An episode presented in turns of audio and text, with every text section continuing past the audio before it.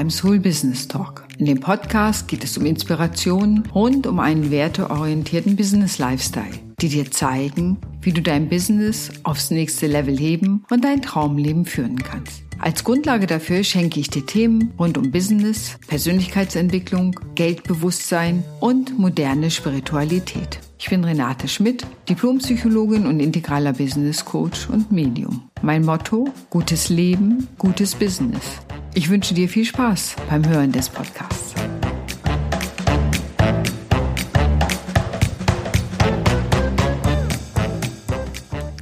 Hallo und wie schön, dass du heute wieder dabei bist. Heute geht es um ein Thema, das vielleicht schon ganz oft besprochen worden ist und vielleicht weißt du einiges eben auch nicht. Es geht um das Thema Burnout. Ich will dir einige Tipps geben, aber auch nochmal einige Hinweise.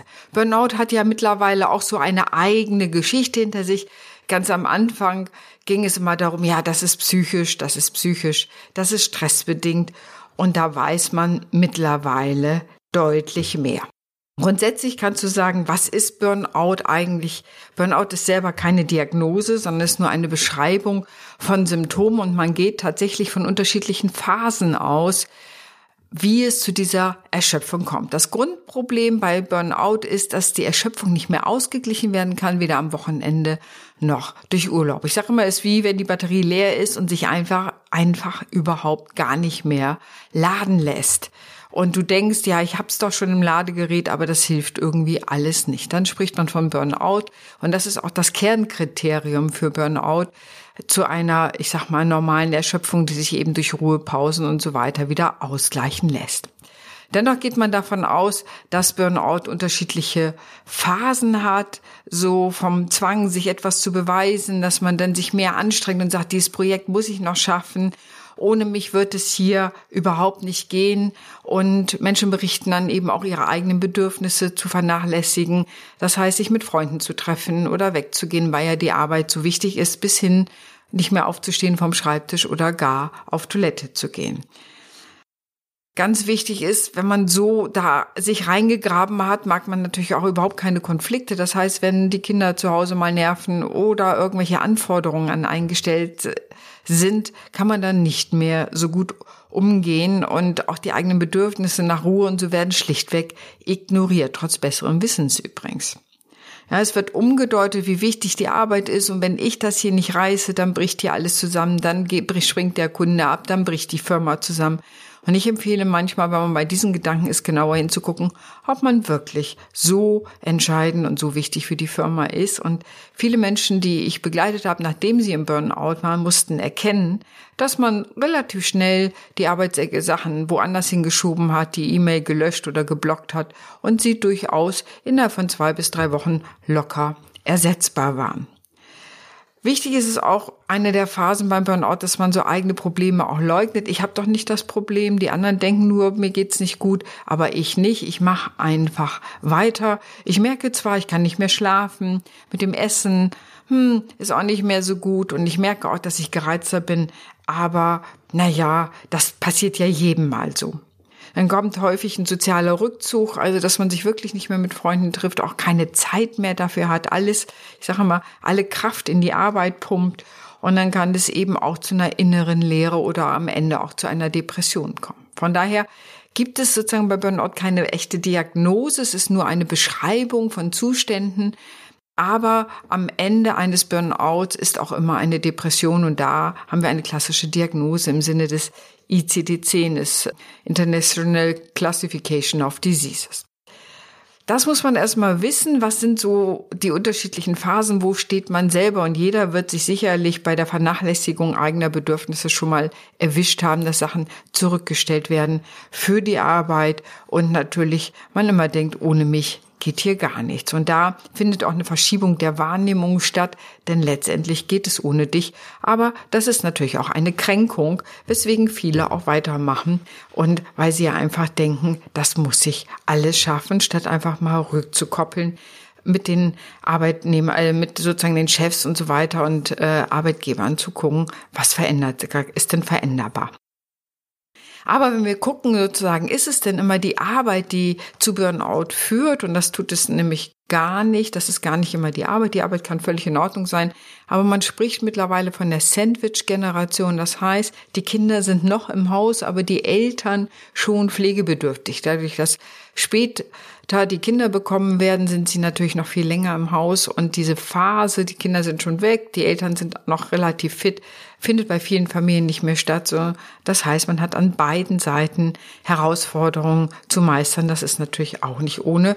Oder ich kenne auch einige, die sich einen dermaßen Freizeitstress machen, dass sie froh sind, wenn sie wieder zur Arbeit gehen können, weil da wird es etwas entspannter. Also das sind Originalaussagen, die ich gehört habe. Natürlich gibt es äußere Ursachen, dann eben auch natürlich auch die berufliche Überlastung. Da geht es natürlich darum, rechtzeitig deutlich zu machen, was alles so auf symbolisch gesehen auf dem Schreibtisch liegt und nicht davon auszugehen, dass Chef, Chefin das schon sieht und weiß. Dann natürlich nicht ausreichende Wertschätzung. Wertschätzung ist oft ein Thema, wenn man zu lange für die eigene Arbeit nicht anerkannt wird oder sich selber wieder belohnt, noch anerkennen dann eben auch, wenn man wenig Einfluss auf die Aufgaben hat, wenn zu viele Konflikte da sind und ein hoher Termin oder Zeitdruck, der nicht nur arbeitsbedingt sein muss. Aber es gibt auch innere Ursachen, da sind wir natürlich bei der Psychologie, der Perfektionismus zu haben, eben auch eine Neigung zu starker Selbstkritik, ähm, dass man überperfekt sein will und auch immer die Ziele nicht mehr überprüft, die man erreichen kann und auch schwer Nein sagen zu können, also eine permanente Selbstüberforderung zu sein. Dabei sage ich immer, Nein sagen ist ein Ja sagen zu sich selber, aber viele trauen sich das auch nicht mehr. Das zu erkennen ist immer schon mal der erste Ausstieg. Aber was ich eben sagen wollte, Burnout ist eben nicht nur ein Erschöpfungssyndrom, was auf der psychologischen Ebene entsteht oder durch eine Überlastungssituation und zu wenig aktive Selbstsorge und zu wenig aktiven Ausgleich, sondern es führt auch dazu, dass die inneren Energiebaustellen, die Mitochondrien, das sind so Energiefabriken in den Zellen, einfach nicht mehr genug Rohstoffe bekommen, um Energie liefern zu können. Das heißt, es lohnt sich immer, auch sowas anzugucken. Und das Wichtige ist, was hilft denn bei Burnout? Das erste ist erstmal die Selbsterkenntnis. Ich kann nicht mehr, ich bin wirklich an so einem Rand und das nicht zu ignorieren.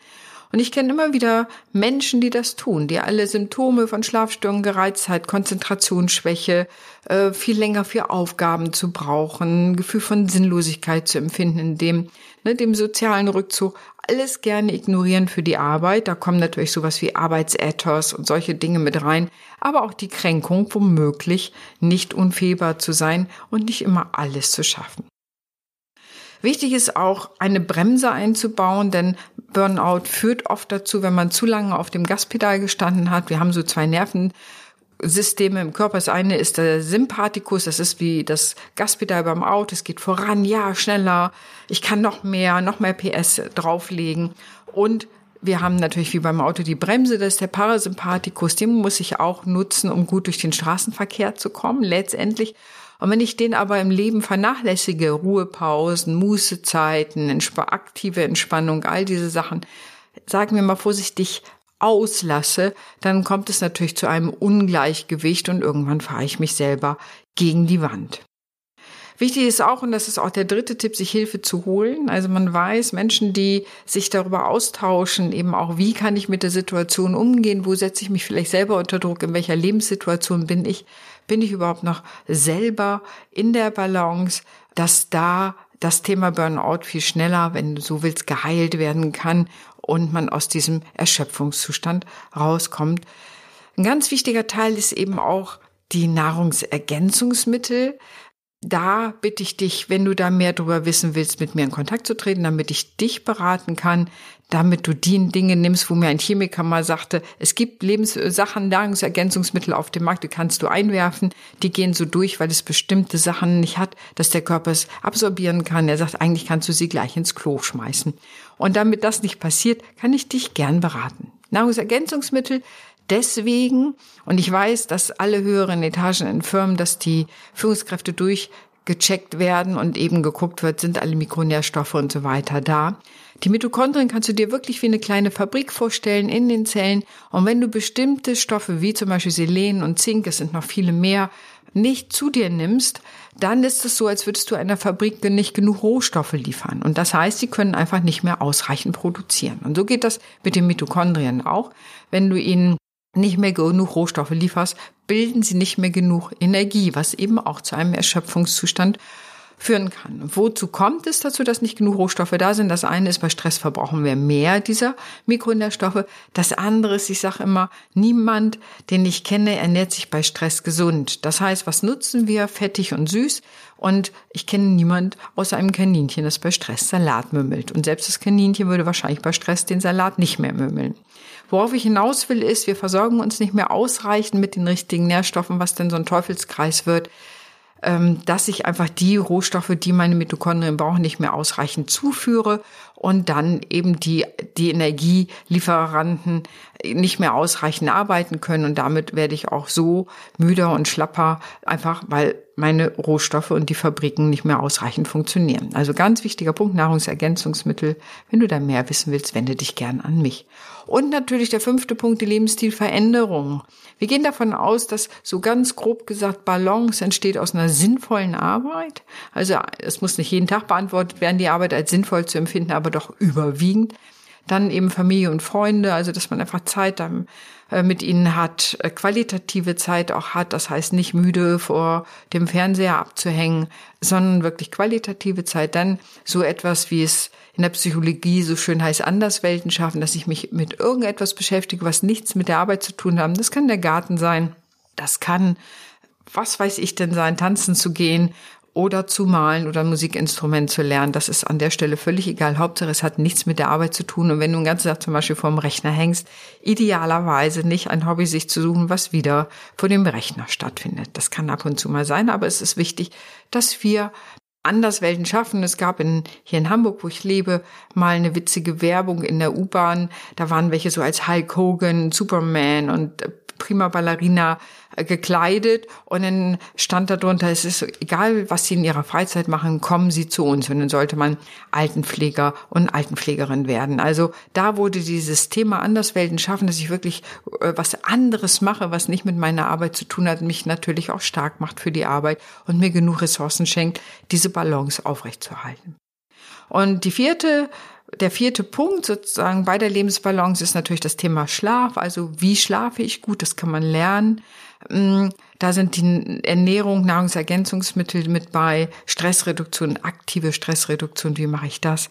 Also, und dann eben auch eine innere Haltung, sich damit auseinanderzusetzen, wie ist die eigene auf psychologisch heißt es Psychohygiene. Was ist eigentlich meine Haltung zu den Dingen? Was treibt mich eigentlich? Was sind manchmal auch meine inneren Antreiber? so dass ich deutlich über meine Grenzen gehe und nicht vorher Stopp sage. Das waren die Tipps bei Burnout, das heißt, sich Hilfe zu holen, aber auch darüber nachzudenken, dass es nicht immer psychologisch ist, dass manchmal durch diese Lebenssituation gestaltet ist und dass man was dagegen tun kann. Nur der Punkt ist, man muss es auch tun. Also sonst rutscht man nach und nach in diesen zwölf Stufen, die ich dir vorhin genannt habe, rutscht man immer tiefer rein und irgendwann braucht man wirklich ein halbes bis ein Jahr, um da wieder rauszukommen.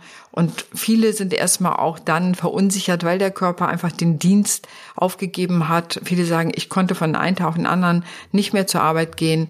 Und so weit wollen wir das ja am besten gar nicht erst kommen lassen, sondern die Balance vorher hinzustellen, vorher gut für sich zu sorgen und da eben zu sehen, dass ich wirklich körperlich und seelisch gut aufgestellt bin, um mit der herausfordernden Situation, in der wir ja auch leben, umgehen zu können und gute Wege für sich zu finden. Ja, ich hoffe, ich habe dir heute noch einiges Neues geben können, einige Inspirationen. Das Wichtige ist eben das Thema auch Selbstsorge und am Ende auch Selbstwert. Bin ich es mir wert, auf mich zu achten, sorgfältig mit mir umzugehen und auch bin ich mir meiner eigenen Größe oder Wichtigkeit bewusst oder kann ich damit umgehen, festzustellen, vielleicht bin ich gar nicht so wichtig. Und auch das kann übrigens an der einen oder anderen Stelle entlastend sein. Ja, wenn du mehr wissen willst, hol dir einfach ein Kennenlerngespräch bei mir. Du findest es in den Show Notes, die Adresse und sonst kennst du meine Website renate-schmidt.com, Schmidt mit DT. Und da kannst du dir auch ein Kennenlerngespräch buchen. Ich bin Psychologin. Ich habe sowohl Gesundheitspsychologie als auch Arbeits- und Organisationspsychologie studiert. Das heißt, diese Schnittstelle Arbeit, Gesundheit ist mir durchaus vertraut. Ich bin ausgebildete Heilpraktikerin, kenne mich also auch über die körperlichen Prozesse, kenne ich mich aus, als auch natürlich als Psychologin die psychologischen Mechanismen, die in Arbeitsprozessen und in Lebensprozessen mit reinspielen. Melde dich einfach. Vielleicht habe ich dich inspirieren können. Ich hoffe es jedenfalls. Vielleicht habe ich dir Mut gemacht, dich gut um dich zu kümmern, dass es gar nicht erst so weit kommt. Und ansonsten hoffe ich, dass du gute Wege findest, wenn du im Burnout steckst, da wieder rauszukommen. Das Leben kann so wunderbar sein. In diesem Sinne, hab einen wundervollen Tag, deine Renate und danke fürs Zuhören.